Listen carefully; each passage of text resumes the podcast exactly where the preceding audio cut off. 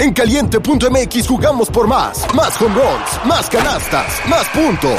Vive cientos de deportes durante todo el año y los mejores eventos en vivo. Descarga la app, regístrate y obtén mil pesos de regalo. Caliente.mx, jugamos por más. Más diversión. Promoción para nuevos usuarios de GOV de GGSP 40497, solo mayores de edad. Términos y condiciones en caliente.mx. Una producción de Troop. No eran, así nacieron. Tres mujeres en sus cuarentas, diciendo una que otra sandez y buscando aprobación social. ¿Qué? Esto así se puso muy incómodo. Laura Manso, La Margator y Adina Chelminsky presentan La Burra Arisca.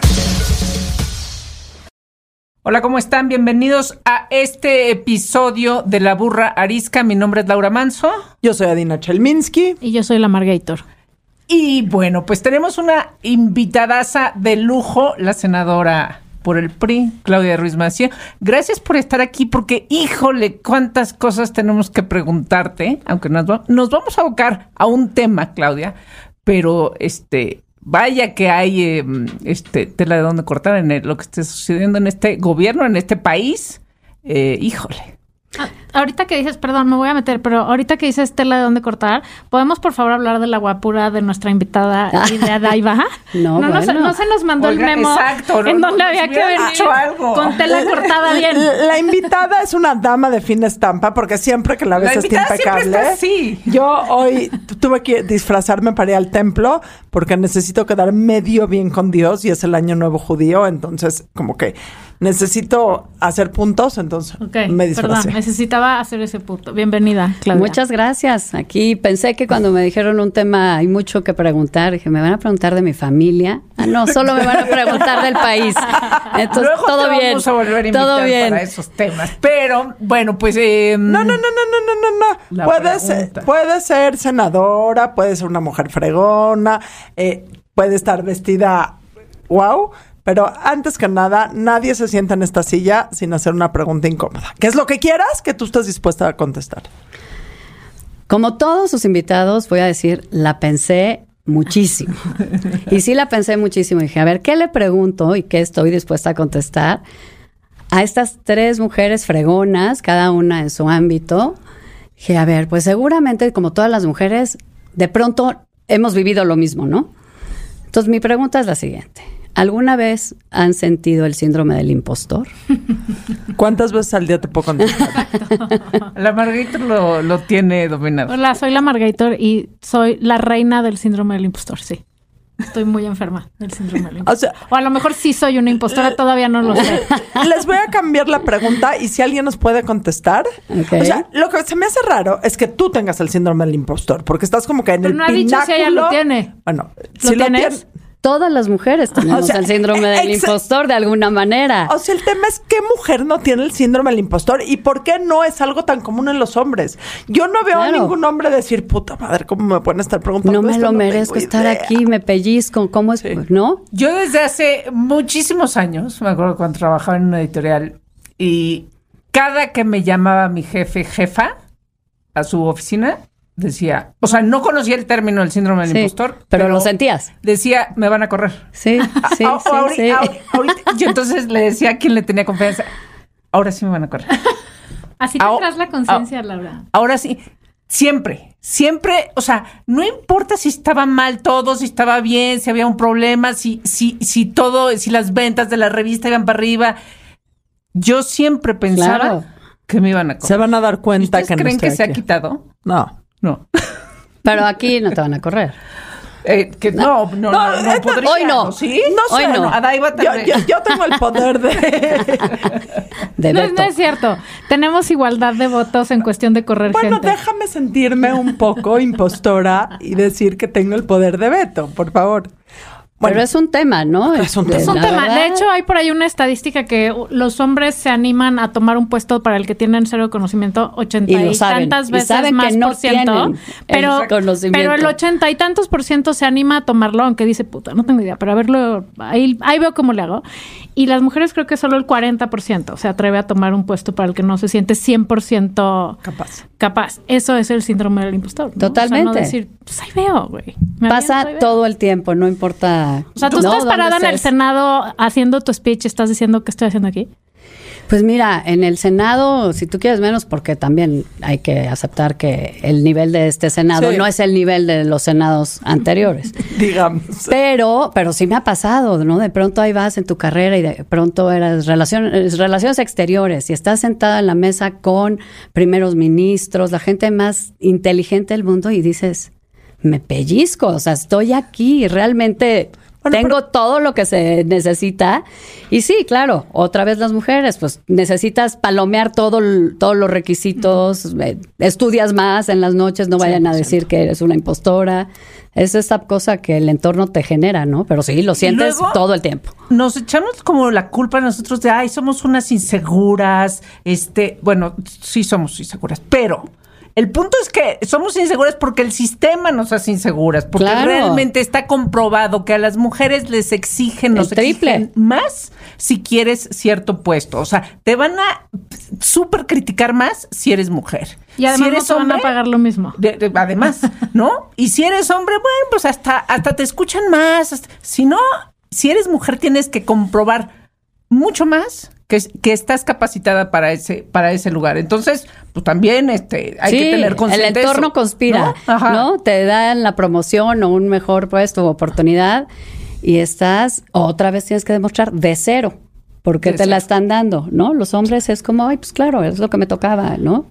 Ahora, Voy es, para arriba. Es muy chistoso que hayas usado la palabra impostor, porque toda esta parte de imposturismo, o como se llama, como se llame y como se diga, tiene mucho que ver con el punto en donde estamos hoy parados como país y el tema que queremos platicar, que pocos lo entendemos, eh, lo estamos escuchando todo el tiempo, estamos hechos completamente bolas y sabemos todos que es un tema fundamental para el futuro del país y es todo el tema de la militarización. Militarización for dummies. Por domis- Creo que podemos empezar con, con dos preguntas, Claudia.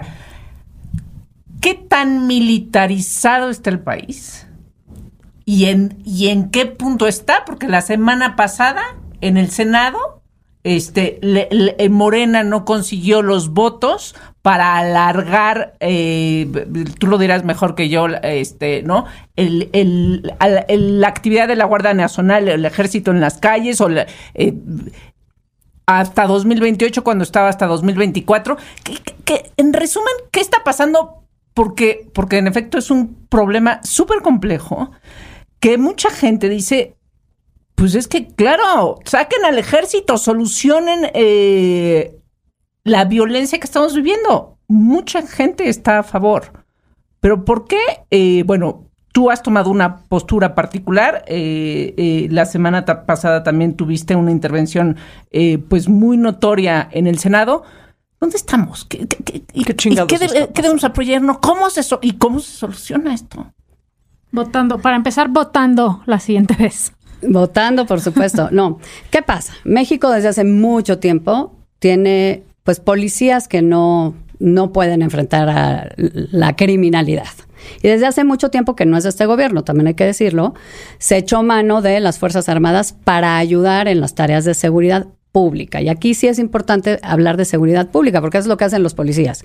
Prevenir el delito, ¿no? Perseguir al delincuente, detenerlo, ayudar en la investigación y luego llevarlo con un ministerio público y decirle este es el supuesto culpable y con los elementos de la investigación que yo hice y que tú vas a hacer, puedes ir con un juez y que se castigue. Eso es lo que debe hacer una policía. Seguridad pública es desde prevenir hasta llevar a la persona que puede haber hecho el delito para que el juez o el fiscal, perdón, el fiscal o el ministerio público lo lleven al juez. Eso no ha pasado, digamos, nunca en México porque las policías no están lo bien capacitadas, ni preparadas, ni pagadas que debiéramos tener. Con un tema que también complica. El, todo lo que tiene que ver con seguridad pública, esto de que estamos hablando, lo tiene que hacer la federación, el gobierno federal, los estados, los gobiernos de los estados y los municipios. Entonces, todo mundo tiene que poner lana, todo mundo tiene que sumar en un mismo sentido y fortalecer esas policías civiles, no militares. O sea, hay tres policías, hay una policía federal, Claro, policías estatales, estatales, y municipales. Claro, cuando tú eres el municipio de Torreón o eres el municipio de No digas igual. Monterrey, no, justo es parte del problema. Pues tienes una capacidad y han hecho muchos municipios del país las cosas muy bien. Pero cuando eres un municipio muy chiquito, pues a lo mejor si tienes un policía que medio se dedique ahí a ver las cosas de tránsito, pues ya estás del otro lado. Entonces, no todos los municipios tienen la misma capacidad, ni tampoco los estados. Hay estados que lo han hecho increíblemente bien y estados que le han metido poca lana. ¿Qué pasa? Que la federación, el gobierno federal, siempre ha metido lana a las policías estatales para fortalecerlas, para que tengamos la capacitación y todo lo que queremos. Pero esto no ha funcionado. Y entonces, desde hace pues más de 20 años, el gobierno federal empezó a decir que los militares nos ayuden un poquito en el tema de seguridad pública. Ojo, la constitución dice seguridad pública, solo policías civiles. Fuerzas Armadas no pueden hacer seguridad pública. Y un poco ahí, pues estuvieron viendo cómo, y a veces poquito, a veces más, eh, buscando que los militares pudieran acompañar esto. Se ha ido profundizando esta presencia de los militares en temas de seguridad pública. Y esto pues genera un gran problema, primero porque la Constitución lo prohíbe, pero en segundo lugar porque pues los estatales cuando va a entrar la Fuerza Federal, pues igual ya no le echan tantas ganitas, ¿no? Porque si ya va a entrar el gobierno federal a resolver el problema más grande, muchos dejaron de invertir en sus policías estatales. Fast forward, llegamos al sexenio del presidente Calderón. Y el presidente Calderón dice, esto está tan grande, el tema de la delincuencia organizada, por miles de razones, pero también tiene que ver porque cambia el mercado de la droga en Estados Unidos y empieza a pasar más droga por México y pues empiezan a tomar más poder los la delincuencia organizada. Dice, no puede ser, necesitamos meterle más lana a las policías, pero necesitamos atacar este problema de violencia sobre todo y de inseguridad que se está disparando. Y es cuando empiezan lo que se llamó la guerra contra el narco y meten a la, eh, al ejército y a la marina ya mucho más de lleno al tema de seguridad pública. Fast forward, presidente Peña, siguen en la misma estrategia, aunque hayan tenido sus bemoles cada una, ¿no? Necesitamos mantener a las Fuerzas Armadas en el tema de seguridad y vamos a seguir invirtiendo en policías. ¿Se acuerdan que el presidente Calderón con los gringos hizo el tema de Iniciativa Mérida? Vamos a meterle a las policías, era parte de su esfuerzo. Presidente Peña dice, sigamos con el esfuerzo, ajustemos otras cosas de la estrategia, vamos a meterle lana a las policías, sobre todo a la Policía Federal, que es la que ayuda y entra a ayudar cuando la cosa se pone muy difícil en un estado, pero nunca de manera permanente. Entraban, estaban un rato, se regresaban. Y se quedaba el tema en lo local. Fast forward, presidente López Obrador. Dice, Vamos a llorar. nadie puede más que el ejército y además la Policía Federal es de lo peor. Voy a desaparecer la Policía Federal. Que ojo, es la policía civil que tiene el país, ni modo, es la que es y hay que meterle ganitas para que sea mejor. Pero dicen, esta ya no va a funcionar, voy a hacer una cosa nueva que se va a llamar Guardia Nacional.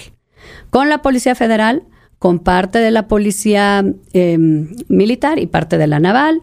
Bueno, no nos la mandó así, dijo, voy a hacer una militar, le dijimos no, y en el Senado se la cambiamos, nos organizamos Oh, sí. con el gobierno, dijimos, va a ser Guardia Nacional, pero se va a llamar Guardia, se va a integrar con estas tres patitas y este y, y va a ser la Policía Federal, pero ahora se va a llamar Guardia Nacional. Y te vamos a dar permiso en la Constitución para que cinco años las Fuerzas Armadas puedan acompañar en lo que se sigue desarrollando la Guardia Nacional, puedan acompañar las tareas de seguridad pública como algo excepcional, porque está prohibido, porque la Corte Interamericana de Derechos Humanos dice los, los ejércitos no pueden hacer seguridad pública, un militar no debe resolver si te asaltan en la calle, ¿no? Eso le toca a la policía civil, los militares hacen otras cosas. Entonces, las reglas que tiene la comunidad internacional para cuidar los derechos humanos y, ojo, porque esto es importante, los países que nos decimos democracias. Ninguno tiene una policía que sea militar, solo los que no se dicen democracias. Entonces hay reglas y la primera regla es que eso es temporal. No puedes dejar a las Fuerzas Armadas haciendo labores cotidianamente de seguridad pública, tienen que entrar a ayudar a las policías civiles por un tiempo determinado y tienen que estar bajo el mando civil y tienen que estar fiscalizadas, es decir, vigiladas en toda su actuación por las autoridades civiles. Hasta ahí muy bien, nos pusimos de acuerdo en 2019, venía empezando el gobierno y más allá de la paliza que nos pusieron en 2018, pues todos dijimos en la oposición, a ver, cualquier gobierno que entra, pues necesita echar a andar su propia estrategia, vamos a organizarnos, les ponemos estas reglas, venga, voto de confianza, toma tu Guardia Nacional y toma la posibilidad de que Fuerzas Armadas puedan participar con estas reglas. De aquí a cuántos años necesitas gobierno? Cinco años. Cinco años, 2024. ¿Qué sucedió en ese inter? Que han ido dándole más tareas a las Fuerzas Armadas, ya no solo en seguridad pública, porque de hecho la Guardia Nacional pues siempre desde que se inició, aunque la Constitución diga otra cosa, pues está bajo la lógica de las Fuerzas Armadas. Ellas reclutan, ellos eh, forman y pues cuando te forman como militar, pues recibes ciertas habilidades, cuando te forman como policía, otras habilidades. Entonces, eso no ha sucedido en la práctica, siempre ha sido la lógica militar la que ha pues imperado en la construcción de la Guardia Nacional. Pero no solo eso, también le han dado a las Fuerzas Armadas otras cosas que ya sabemos, ¿no? Los aeropuertos, las aduanas, la construcción de las cosas importantes para el gobierno. Entonces, tienes unas Fuerzas Armadas que están haciendo muchísimas otras cosas que antes no hacían y por eso decimos, el país está más militarizado, están haciendo mucho más cosas de las que antes hacían o de las que pueden hacer por la Constitución. Y esto ya ni siquiera tiene que ver con la Guardia, porque la Guardia Nacional ahí está y es un cuerpo que se está desarrollando y ojalá que empiece a desarrollarse más como civil. Pero ahora lo que quieren, y ya con esto acabo esta introducción brevísima, eh, es, digamos ahorita que las Fuerzas Armadas ya no pueden acompañar a las policías hasta 2024, sino hasta 2028. Y nosotros decimos, ¿y por qué ahorita? Si faltan dos años, mejor vamos viendo y dime de aquí a dos años, en un diagnóstico objetivo, ¿qué ha faltado? ¿Por qué no vas a poder decir las Fuerzas Armadas las vamos a retirar de estas tareas si se supone que la Guardia Nacional va a viento en popa? ¿No? ¿Por qué tenemos que decir ahorita cuatro años más de participación de Fuerzas Armadas cuando lo que hemos visto es que no le has metido un peso a fortalecer a las policías civiles, ni a la Guardia Nacional, ni a las estatales? Entonces, creemos que eso no se debe hacer sobre las rodillas, ni al vapor, ni diciendo, pues es así porque es así. Pero esa es la confusión. La gente cree que si no pasa esta reforma, mucha gente, vas a abrir el ojo un día y vives en Guanajuato o en Tamaulipas y ya no hay ni Guardia Nacional, ni Fuerzas Armadas y pues el caos. Por eso la gente dice, oye, no, que se La Guardia Nacional va a seguir. La Guardia Nacional sigue sí o sí, independientemente de si se extiende el periodo de acompañamiento de las Fuerzas Armadas, porque eso era nada más un tiempito en lo que tiene más despliegue y más capacidad la Guardia Nacional. Entonces son cosas diferentes, pero sí, gracias a la pedagogía de la mañanera, se están confundiendo las cosas. Y eso, pues como es tan sensible la seguridad, pues sí. claro, es, quiero es- seguridad, venga, sí, ¿quién me la da, no? Pero a ver, ¿por qué ahorita? Justamente, ese es el tema. Y es la otra gran pregunta. el, el- Porque les Espera, conviene espera, espera. políticamente. Porque políticamente es un tema tan complicado, como acabamos de repasar, y tan, pues tan sensible, la verdad, porque ¿quién no quiere que haya seguridad? Y además, parte de lo que les hemos nosotros, nosotros dicho y hecho las reflexiones, si realmente extender la participación de las Fuerzas Armadas fuera la solución, pues ya llevan tres años y pico en este gobierno, más veintitantos, con menos profundidad, pero de alguna manera en el país. ¿Por qué hoy tenemos más homicidios que en 2018? ¿Por qué tenemos más extorsiones? ¿Por qué tenemos más eh, robos y más secuestros? Y, por cierto, más quejas de violaciones a derechos humanos contra la Guardia Nacional y las Fuerzas Armadas que hace tres o cuatro años. Entonces, tampoco es la solución. Señores, replanteen la estrategia. Es lo que no funciona es la estrategia. Y lo que no hay es voluntad para verdaderamente fortalecer a las policías civiles, que son las que se tienen que hacer cargo de esos delitos. Claro, la Guardia Nacional, la Fuerza Armada, pues sirve para otras cosas extraordinarias, más sensibles, más eh, que tengan que ver con eh, seguridad nacional. Ese es justo el tema, porque hoy yo creo que porque es tan complicado el debate que planteado en estos términos tan sencillos, ¿quieres seguridad o no? Pues la gente dice, claro que quiero seguridad. Entonces, a Morena y al gobierno les funciona poner el término del debate así porque ponen a la oposición en una circunstancia pues defensiva, eh, que parece que no estás apoyando ese reclamo de la seguridad y porque, y esto también va a abrir otra línea aquí en esta charla, pues porque divide a la oposición. Porque el PRI la apoyó, es una reforma que quería el gobierno, pero la presenta el PRI en la Cámara de Diputados de manera inexplicable y la aprueban los votos del PRI en la Cámara de Diputados.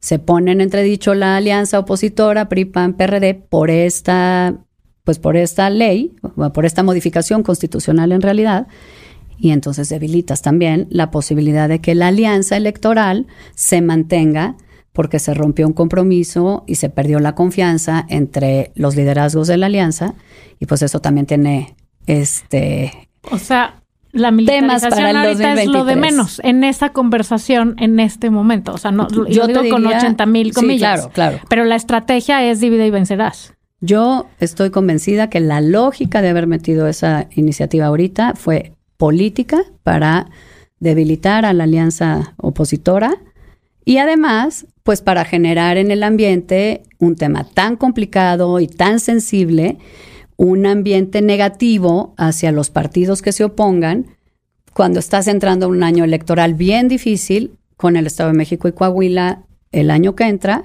y luego pues el 2024 que además ya vemos al gobierno y a sus corcholatas a full en su campaña, ¿no?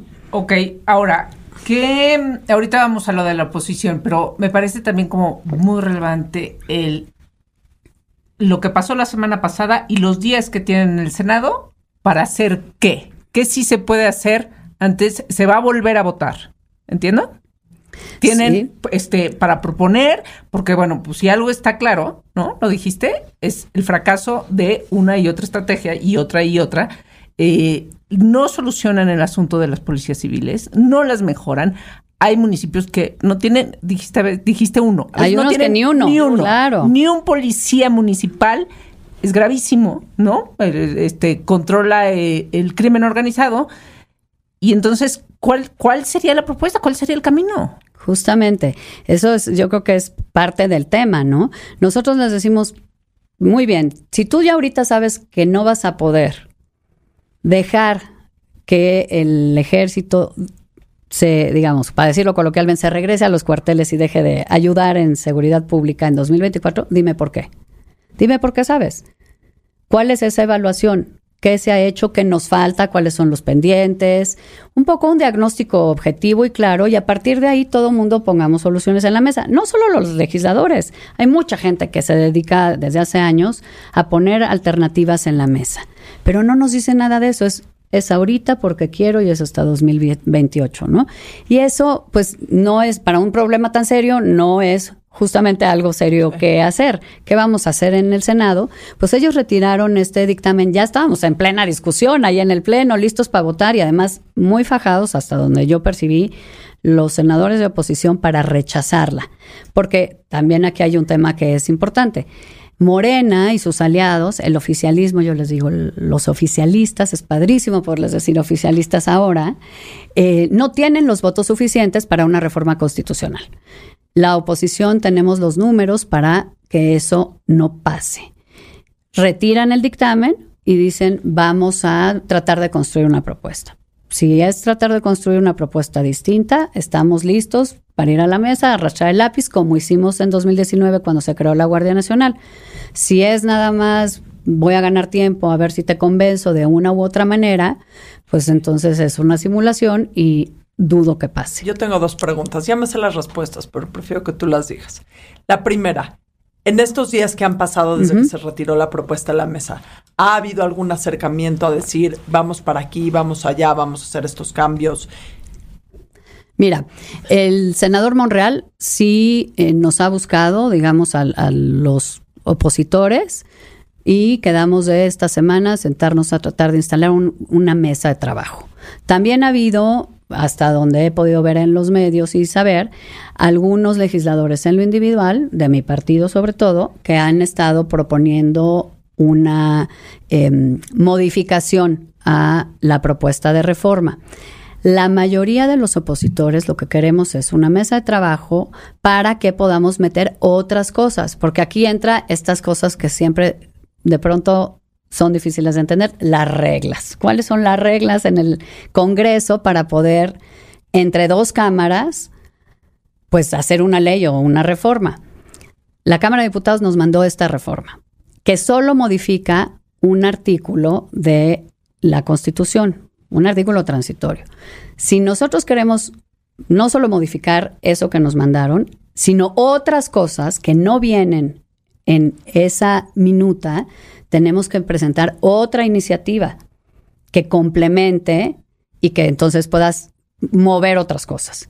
Entonces nosotros decimos, no basta con reformar lo que nos mandaron. Si vamos a hacer un esfuerzo serio y tocar otras cosas, pues necesitamos una nueva iniciativa y, y que pueda incluir desde luego el tema del, del tiempo, nada más sentémonos a decir por qué el tiempo, ¿no? No, y que esté acompañado, o sea, lo que para ti sería, independientemente de que es muchísimo más complejo, lo ideal es fortalecer, o sea, en paralelo al tiempo que esté más o menos los soldados afuera de los cuarteles, independientemente del tiempo que sea, fortalecer de una manera inteligente en inteligencia humana, en recursos a la Policía Federal y a las policías estatales. Sin duda, pero con aquí hay otro temita. Eso ya venía en la reforma de 2019. Ay, ¿no se hizo? Y no se ha hecho. Ah. Entonces decimos, bueno, ¿y ahora qué controles te ponemos para que me garantices que sí se cumple?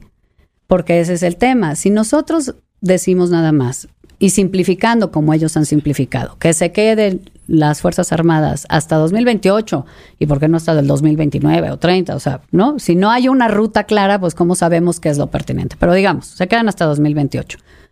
Y todo sigue como hasta ahora, ¿qué me garantiza, que nos garantiza de que sí le van a empezar a invertir de de veras ganitas, no solo dinero, ganas, voluntad política, a tener una Guardia Nacional diagonal policía civil y policías estatales y municipales, civiles, con el respaldo de presupuesto, de capacitación que necesitamos, porque al final, claro, eso toma tiempo. Tú no eres un policía de la noche a la mañana, no vas a convertir tampoco milagrosamente a alguien que tiene una formación militar en un policía, por eso cada quien hace lo que tiene que hacer y no lo otro.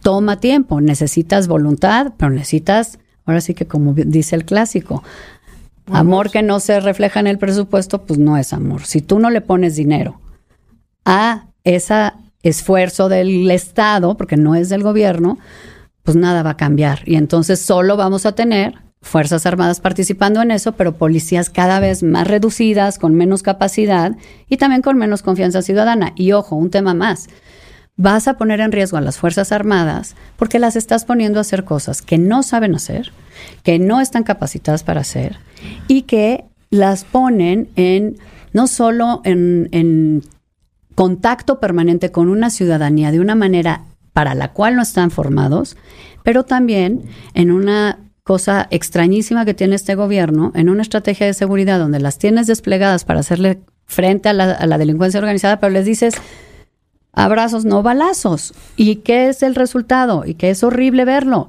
Los videos de la Guardia Nacional y las Fuerzas Armadas humillados, pateados, este, la verdad, por, por los criminales, les quitan las armas. Hemos visto unos videos, la verdad, horribles y tristísimos. Entonces, claro, la gente amamos a las Fuerzas Armadas, claro, porque son las Fuerzas Armadas que tienen unas funciones muy acotadas y tienen funciones muy nobles, como participar en el DN3, por ejemplo. Son las Fuerzas Armadas que acuden a tu rescate en los tiempos más horribles, ¿no? Y en los desastres naturales o cuando hay una situación extraordinaria de violencia en un lugar, se pedía la ayuda de Fuerzas Armadas, entraban, resolvían, se salían.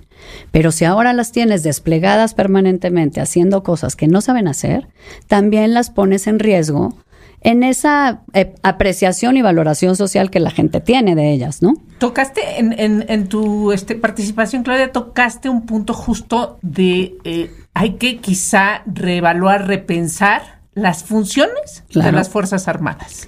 ¿Por qué? Porque este el mundo ha cambiado, porque eh, en, qué guerra está este metido México, o sea, ahí este, ¿cómo que te referías si nos puedes contar? Pues justo a eso, fíjate, la las Fuerzas Armadas en México tienen un marco constitucional pues muy escueto y con tareas, vamos a decir, muy importantes, pero muy vagas.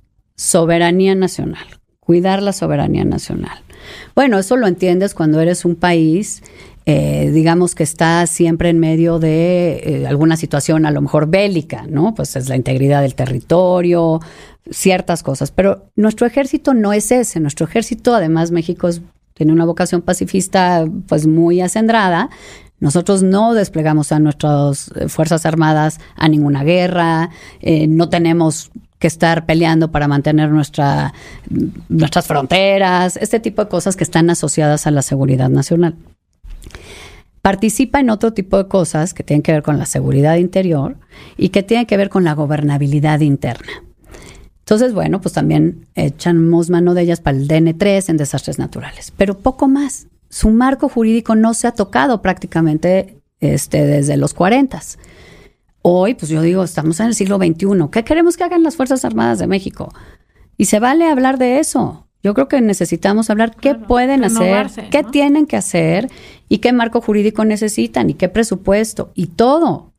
¿Por qué no vamos a hablar de las Fuerzas Armadas para fortalecerlas, pero sobre todo para ponerlas al día de la realidad de un país como el nuestro, lo que vivimos todos los días, que no quiere decir que hagan tareas de seguridad pública, porque eso sí, la verdad es que en ningún país democrático del mundo, aunque auxilien en ciertas cosas, no tienen la responsabilidad plena de seguridad pública que tienen las policías. Y creo que ahí también nos ha faltado mucho en México en general dar ese debate un poco más serio y como sin, sin rasgarnos nadie las vestiduras, ¿no? Las Fuerzas Armadas, ¿qué necesitan? ¿Qué queremos que hagan? Pues que puedan hacer eso que queremos, no sé qué sea, lo que digamos que tienen que hacer con claridad. Pero lo que sí sabemos es que ninguna democracia puede no tener una policía civil y tener una policía militar en lugar de una policía civil, porque eso es una receta fatal para las libertades y los derechos de todos. Te voy a hacer una pregunta. ¿Podemos todavía rescatar a México de el desmadre del crimen organizado en el que estamos metidos? O sea, viéndolo desde afuera, porque me queda claro, que tú tienes muchísimo más información, me queda claro, pero viéndolo desde afuera, a veces, o sea, y estoy siendo muy, muy, muy irónica, digo, pues se quede quien se quede, nadie lo va a poder resolver. Yo lo veo hoy sentada aquí irresolvible. ¿Tú lo ves resolvible el tema del crimen organizado? Yo lo veo Sí, resolvible, eh, eh, resolvible en el sentido de decir, se le puede hacer frente, se le puede acotar y podemos regresar a una vida institucional normal, comillas, en donde, bueno, pues hay crimen organizado que estás acotando y combatiendo todo el tiempo, que deja de ganar espacios como ha venido ganando espacios pues los últimos 10, 15, 20 años, ¿no? En distintas cosas. Sin duda que sí se puede, pero para que de verdad tengamos una estrategia que funcione, primero tiene que ser una estrategia, creo que se tiene que hablar objetivamente, eh, pues de cara a la sociedad, a los expertos y entendiendo todos los componentes. No es de la noche a la mañana, claro que no, no es algo que sea mágico tampoco, pero es algo que no puedes renunciar a esa posibilidad. ¿Qué significa eso? Bueno, pues significa redimensionar que queremos que hagan las Fuerzas Armadas, significa sí apostarle a unas policías que puedan hacer su chamba de de veras, significa utilizar herramientas tecnológicas y, digamos, de desmantelamiento financiero mucho más finas y puntuales, ¿no? Y significa simplemente replantear lo que hemos venido haciendo, porque cuando tú ves lo que se ha hecho cuando menos en este sexenio, en el anterior y en el previo, pues sí hay variaciones.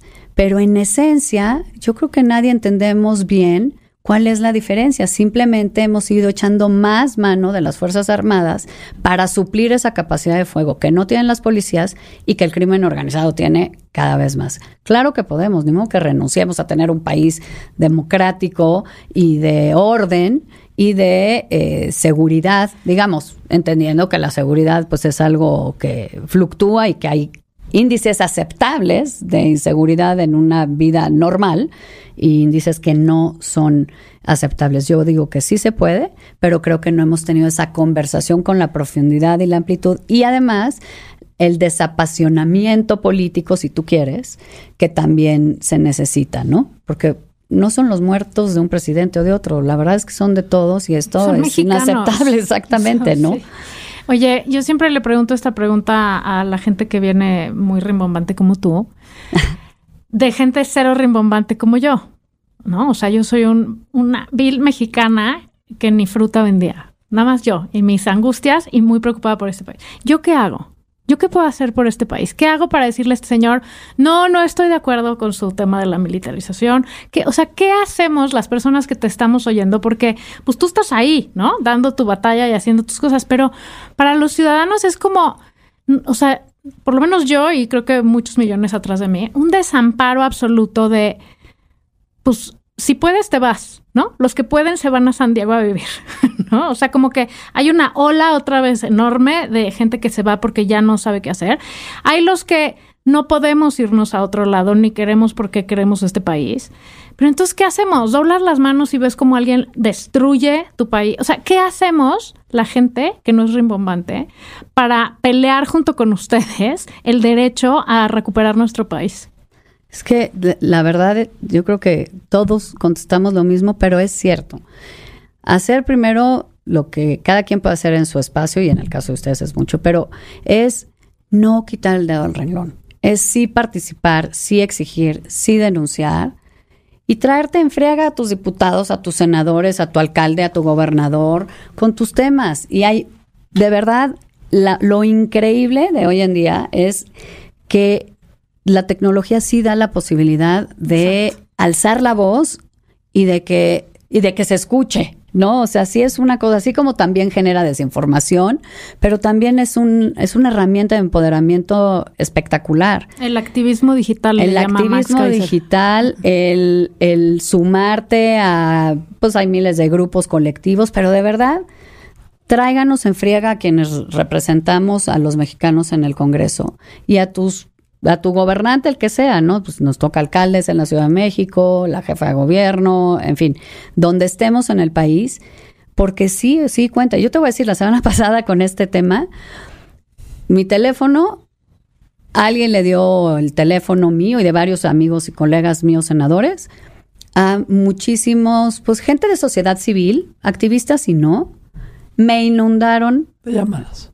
De WhatsApps tú no me conoces, soy sutana o sin nombre, no, pero estoy en contra de la militarización, por favor mantente firme. O sea, un tema de presión, pues sí, al final eso es. Nosotros representamos habría que empezar, mexicanos, claro, y habría que empezar, o sea, ¿cuántos no conocemos el nombre de nuestros, de diputados. nuestros diputados, de nuestro alcalde, de nuestro, o sea, está cañón. Y ya no te tienes que saber nada más el nombre, tienes que saber su cuenta de Twitter para estarlo ahí fastidiando. Claro. Pero somos un país que nos, o sea, nunca hemos tenido la costumbre de participar. Y eso está muy cañón. Seguimos construyendo ciudadanía, la mera verdad, o sea, de asumir que sí lo que lo que dices importa y lo que la obligación que tienes también de ser un ciudadano, digamos, permanente, no solo ir a votar. Me imagino que si te llegan cuatro mil WhatsApps en dos días, si dices, ay, güey, no, pues tengo que poner atención. Claro, y así como, obviamente. Ay, alguien me está queriendo decir algo. Y, igual a todos nos pasa. El universo me dice una, me está mandando una señal, pero sí es cierto. Es que yo siempre digo, vayan, digan, opinen, pongan en Twitter, etiqueten, pongan el hashtag, asóciense, o sea, péguense a movimientos, pero eh, está increíble tener la parte o sea, tú, a la que le llegan esos tweets y esos WhatsApps de decir, o sea, pues, sí, claro que sienten presión. Sientes presión y también cuando haces tu vida cotidiana, o sea, cuando vas al súper o a echar un taco o a donde vas, igual la gente, se, a todos nos pasa, se nos acercan, oye, felicidades, oye, ¿por qué? Y a veces pues, medio te lamentan algunos, pero pues también es presión porque al final es eso, si nosotros estamos haciendo nuestra vida cotidiana como cualquier persona, pues cualquier persona se te acerca y te dice, oye, muy bien o muy mal, y eso te genera una presión también, ¿no? Al final, pues es como muy tangible. Sí, exacto. Y es muy importante también como bajar las conversaciones, ¿no? Porque luego, este, bueno, uno tiene su vida y te atropella tu vida misma y luego tienes que entender lo que se está debatiendo este en el Congreso y eh, no entiendes nada, ¿no? Hace algunas no semanas. Entiendes nada. O sea, mucha gente no entendíamos a fondo, bueno, probablemente ni, ni, ni hoy en día, pero eh, lo que está pasando y que, están debatiendo, no sé. Entonces se queda nada más grita. en el, en el, en el sí, no, este, eh, y en esa también división de país en la que estamos viviendo, en la gravísima división, y en el este también, bueno, la oposición pudo o no pudo. Bueno, ya, este, creo que nos salvamos. Fiu, este, no, ganó Morena, este, fiu, no, bueno, para, para Como cada, siempre, para cada sector. ¿no? Sí. Pero se queda se queda ahí. Ahora, hablando de, de justo, de, de la oposición y de lo mucho también lo criticada que ha sido la oposición eh, eh, en este en este sexenio, en donde en donde poco se siente lo que se ha hecho y poco Sí. y, y- y hay mucha también anticipación sobre lo que eh, va a pasar en 2024, este jurando que Morena ya va a arrasar, este ¿Qué, qué sí se puede? ¿Qué puede hacer la oposición de aquí a- al próximo año y medio? ¿No? En donde vuelva a haber una boleta presidencial y este eh, también elijamos diputados y senadores y muchas otras cosas. ¿Qué, qué qué- ¿Para qué sí le alcanza la oposición eh, ahora? Yo creo que lo primero que tenemos que hacer, y se dice fácil, pero no siempre lo es, es ser congruentes. Porque cuando nosotros como oposición de pronto votamos en un sentido o en otro, en los temas que tú quieras, pues también la ciudadanía yo creo que decir, o sea, la semana pasada me estaban diciendo una cosa, hoy ya se arreglaron como siempre se arreglan los políticos, pues no te creo nada, ¿no? Entonces yo creo que la gente también quiere, en ese México que también está polarizado y que la polarización pues la ha alentado el gobierno y que es tristísimo que estemos así de polarizados, pero así estamos, digo, esa es la verdad. Entonces también quieren ver claridad. Ya todo el mundo sabemos, el gobierno y Morena pues cuáles son sus causas y sus puntos de vista. Eso es- creo que está muy claro para la gente siempre, pero no así la oposición. Entonces creo que nos ha faltado como ser consistentes y congruentes en lo que representamos frente a Morena para poder construir una alternativa. Y yo creo que la gente no está viendo esa alternativa. O sea, sí saben que somos los antimorena, pero tú no puedes ser nada más el antimorena. Tú tienes que proponer algo, porque los señores de enfrente sí están proponiendo su visión de país. Yo no la comparto en general. Pero algo. Pero, pero nosotros tenemos que proponer algo. Y creo que eso la gente no lo está viendo. Parte de eso tiene que ver con el ejercicio que ya se hizo de ser una alianza electoral. Pero ahora yo creo que eso no es suficiente. No podemos ser nada más como una alianza que sumas ahí logotipos de partido, ¿no? Necesitas realmente tener una propuesta y una oferta clara que además te permita, eso es, bueno, es mi punto de vista personal, sumar a otros eh, liderazgos y otras representaciones. Yo creo que a los partidos solos no nos da porque estamos desacreditados, porque la gente también le cuesta trabajo de pronto entender cómo si el PAN y el PRI se odiaban, ahora andan juntos, y el PRD y el PAN y estas cosas, ¿no? O sea, un proyecto más, un contenido me parece mucho más amplio que solamente somos los que no pensamos como Morena, que oye, que también es válido y hay mucha gente que con eso tiene y nos ha servido electoralmente, ¿no? Particularmente, por ejemplo, aquí en la Ciudad de México en las últimas elecciones, pero ya no da. Yo creo que sí necesitamos ponernos la pila para, eh, primero, mostrar consistencia y congruencia en lo que hemos venido diciendo y segundo, en construir una oferta que decirle a la gente. Esto es lo que nosotros te vamos a proponer. Y ya sé que luego el otro tema es quién, pero a mí eso ahorita, ahorita me parece menos importante que tener un proyecto creíble y confiable para la gente que diga, a ver, Morena me propone esto, estos señores, esta amalgama de cosas y partidos, me proponen esta otra cosa. ¿Dónde me voy a ubicar yo? Y tener también muy presente que puede pasar lo que pasó ahora, ¿no? Que, que resulta que este sale este esta mujer del PRI con su iniciativa precisamente para eh, pues fracturar un poco a la, a la oposición. ¿no? Pues sí, yo no sé si ese haya sido realmente uno de sus objetivos, pero que fue uno de los efectos, sin duda. ¿Quién va? Te voy a hacer una. No sé si hacértela o no, porque decir. A veces te da penita gente de tu mismo partido. O sea, per- perdón que te- todos nos no pon- esta gente en nuestra familia. no, no. ¿De qué hablas? O sea, lo que pasa es que uno piensa que un partido es completamente homogéneo. ¿Ok? O sea, Sí, claro. todos somos amigos, nos vamos a una fogata juntos, quemamos bombones. Me queda claro que no. ¿Ok? Pero ¿cómo? O sea, definitivamente necesita haber una credibilidad en la oposición, que sea una amalgama rara, que Sí. sea una amalgama rara, pero necesita haber cierta congruencia y credibilidad. Y creo que este debate de la militarización, en lo que le ha pegado al, a la alianza opositora es en el tema de la congruencia. Claro. En la congruencia. ¿Qué vamos a hacer con eso? Pues mira, contestando a tu pregunta, obviamente que no comparto la visión de todos los priistas.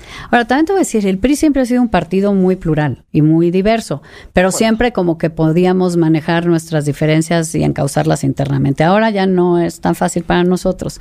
Y claramente sí, hay, habemos pues muchas visiones y puntos de vista. Yo en lo personal no comparto la visión de la mayoría de los priistas en la Cámara de Diputados. No, no tengo esa, esa convicción militarista ni ni creo que valga la pena poner en riesgo la alianza con la importancia que tiene en el México que vivimos hoy faltando a los compromisos que se hicieron como parte de esa alianza. No la comparto y no es tanto un tema de pena, es un tema de que no comparto el punto de vista y las convicciones de muchos priistas, como seguramente muchos no comparten la mía, pero yo lo digo sin, digamos, sin tapujos y con toda claridad, no comparto la visión de ese prismo. Acabas de decir una cosa que a mí me tiene con mucha angustia y ansiedad, que es, si algo nos daba esperancita para los que no somos morenistas como yo, es la alianza. Es decir, bueno, todavía hay un remedio. La unión hace la fuerza y las elecciones pasadas lo vimos. Y ya no importa quién es la amalgama, quién es el personaje, quién, el chiste para mí es cómo frenamos a estas personas. Qué preocupación que, que se empiece a fracturar, porque entonces, ¿quién podrá defendernos? o sea. Sin duda. Y entonces, ¿cómo, qué, qué hacemos? Pues a eso también a todos nos preocupa. Ya vemos muchos priistas que estamos conversando con los otros partidos de la alianza, eh, también con Movimiento Ciudadano, que no es parte de la alianza, pero que todos estamos diciendo, a ver, tenemos que construir algo entre todos. Efectivamente, juntos somos más competitivos. Separados, pues ahora sí a nadie le alcanza, aunque por ahí el presidente de mi partido diga que el PRI solo puede, yo difiero respetuosamente. No. Entre más podamos sumar fortalezas, pues mejor nos va a ir en las elecciones. Eso yo creo que es palitos uno. Ah, vemos muchos que estamos tratando de mantener la alianza, eh, pues refrendando el compromiso que tenemos con una visión, con ciertos valores y ciertas convicciones, como la no militarización. Que ese sí es un tema que, pues claramente, hoy divide la alianza, porque el PAN el PRD y el PRI en diputados pues no compartieron la visión, pero que muchos otros priistas sí compartimos esa convicción y vamos a seguir ahí empujando por la alianza, para cuidar la alianza, porque creemos que es importante y que efectivamente esta destrucción y este retroceso que hemos visto en estos cuatro años, pues no queremos que siga para los próximos seis, después de 2024. Digo, el país es de todos y la verdad es bastante grande como para que solo pese en la opinión de una persona, ¿no? o, ganamos todos o perdemos todos. o sea, tiene que ser un ganar-ganar. Tengo una pregunta ya para empezar a aterrizar y a cerrar. ¿Qué sigue? a llorar.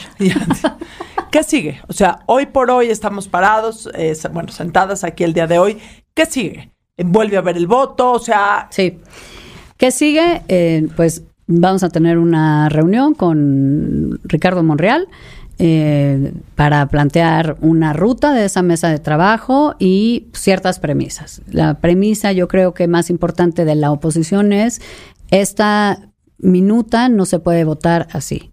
Tenemos que pensar en complementar con otras cosas, en una nueva iniciativa y dentro de un marco, digamos, de referencia objetivo, Ah, entonces empezamos a hablar de si también podemos decir, oye, que se queden más tiempo, ¿no? Las Fuerzas Armadas, pero, no en aislado, porque aisladamente, como única comillas, solución, pues es un parche, es patear el bote, no sirve para nada. El 2028 va a tener que votarlos para el Pero ahora también nos puede decir Morena, no, pues no, ¿sabes qué? Para mí este es el tema y es lo único que me importa.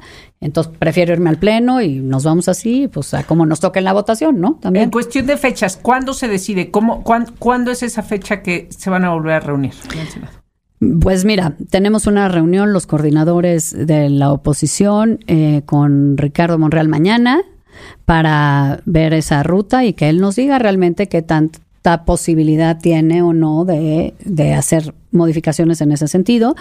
Del plazo que marca el reglamento es de 10 días hábiles, o sea, sería la semana que entra. Hoy vi, por cierto, que Ricardo Monreal declaró que eh, que se estarán retomando un poco los trabajos con una visión plural, es decir, no con un, no solo con el PRI, por decir, o con un pedacito del PRI, sino que quiere que sea un acuerdo de todas las fuerzas políticas y estaría en eso que él dijo, pues pensando que la semana que entra se pueda retomar en comisiones. O sea que estemos chambeándole esta semana, un poco en la mesa y arrastrando lápiz, para, para ver si sí logramos construir algo, ¿no? Y si no, pues a como nos toque. Ahorita te compramos muchísimo café para que le chambees. Exacto. o sea, porque dudo que vayas Y a nos dormir. ponemos a tuitear hashtag no la militarización. Este, O lo que usted los que quiera no queremos. como ciudadano, Los que pero, no pero infórmese. Hay Así que, ¿no? es. O sea, Infórmese porque al final también este que, que hayamos tenido un aprendizaje con los años de, de- de- del todo, o sea, del po- del gran poder que puede tener un partido y lo negativo que puede ser eso para este la sociedad y el progreso del país, ¿no? O sea, creo que, que eso, o sea, el debate y el- este el involucramiento de, de los ciudadanos pues es lo más importante. Te voy a decir, a mí el otro día alguien me decía en una entrevista, es que lo que queremos es ya que sea, haya seguridad como sea. Y dije, sí, pero no. Sí queremos seguridad, pero sí queremos seguridad en el marco de un Estado democrático. Claro. Y de que- derecho. de derecho. Pues si no, oye, pues entonces ya nos Claro. mudamos a una dictadura militar y eso no queremos. No, no sí queremos. seguridad, pero en un marco de respeto a los derechos humanos, a los derechos que tenemos todos, a las libertades que tenemos y eso implica cuerpos especializados de seguridad, cada quien en lo suyo y todo mundo las reglas claras y sabiendo. Si te ¿no? dicen, vamos a alargar el plazo del ejército en la calle, siempre y cuando esté acompañado de fortalecimiento de las policías federales, de las policías estatales, accountability de esto, ¿sería un buen escenario para el país? Sería un buen escenario. El único problema es que eso ya está en la Constitución y no han cumplido. Pero ahora Lo sí. que hace falta son exactamente cuáles son los mecanismos de evaluación y de control sobre, eh, pues, el gobierno y su estrategia. Porque si no hay esos mecanismos, pues seguimos igual. La Constitución dice una cosa, en la práctica hacen otra. Y no hay Y- ni y- gobierno ni estrategia. Y no, y no avanzamos nada, ¿no? La verdad es que seguimos, ahora sí que estamos peor Estamos en el peor de los lugares. en el ¿no? peor de los lugares y como decías, pues hay que hay que informarse. Yo sé que son temas como que de pronto suenan complicados y que hay muchos falsos premisas en el debate público, pero pues ahora sí que es el país de todos y yo a mí sí me quita el sueño. La verdad, pues yo tengo tres hijos, y digo, yo qué clase de país les voy a dejar con mi voto, en este caso como senadora, ¿no? Entonces, una amiga me decía, es que me siento muy presionada, la gente me dice que si la seguridad, los militares, le dije, pues yo, amiga, solo te puedo decir una cosa, que es lo que yo hago en las noches cuando digo, ching, ¿qué voy a hacer? Pienso en mis hijos, ¿qué clase de mamá quieren? ¿Una mamá valiente y congruente o una mamá que se doble a la primera porque porque te avientan un debate público amañado, tramposo y lleno de falsedades, que suena lógico a mucha gente, pero que tú sabes que no es verdad. Entonces, cuando dudo, pienso en mis hijos y digo, yo creo que prefiero una mamá valiente y congruente y que piense el país que van a tener, aunque me cueste, en, en, digamos, en lo personal en estos momentos, ¿no? Pero aunque no seamos senadoras, o sea, yo creo que todos tenemos que pensar en nuestros hijos y en qué tipo de ¿Verdad? país les queremos construir. O sea, y, y eso se hace informándose y se hace participando y se hace no quitando el dedo del renglón y se hace educando niños que entiendan que ellos también son el futuro de este país y hay que participar en vez de estarlos mandando a todos para siempre a vivir a otros lados. O sea, es que es un problema del que somos Parte, parte, claro, por ¿no? supuesto. Y, y- y es muy fácil decir, pues me largo, pero pues no, güey, este es nuestro país, ¿por qué vamos a permitir que estas personas... No se lo vamos a regalar a nadie. Exactamente. Entonces, todos. senadoras o no, hay que ponerse la pila, aunque nos a veces nos dé mucho miedo. Sí, y sí da a veces, ¿no? La verdad. Y antes de, de que Adina haga su última pregunta para cerrar esto, Claudia, ¿puedes regresar después a hablar de... Algo más eh, divertido. Claro. De, de ser, Soy de muy ser divertida. mujer, de ser política, de, de, y del, y de del peso que podría tener la revolución feminista este, en las próximas elecciones. Claro, yo creo que Sí. es un temazo, me encantará cuando quieran. Estoy puesta. Bueno, eh, acabando con los temas importantes, vamos con lo urgente. Claudia Ruiz Massieu, ¿quién tiene ondita para ti? La neta, La neta. el Buki. Toda. Toda la ondita. Toda. Toda. Tenía, ¿no? No. No, tiene, Toda tiene. Canta, baila y toca la guitarra y es así como que. Talentazo, ¿no? No, Talentazo. Qué no, no. bruto, qué bruto. El Buki. Toda la razón. El Buki. ¿Dónde Marco Antonio Solís. Solís. Exacto. ¿En dónde te seguimos? Donde me siguen en em, arroba Ruiz Macié, C Ruiz Macié, Claudia Ruiz Macié, cada una de mis redes. Fue un, Muchas gracias. una lección en política y en ciudadanía. Gracias. Gracias, Gracias, a ustedes y puesta para volver. Buenísimo.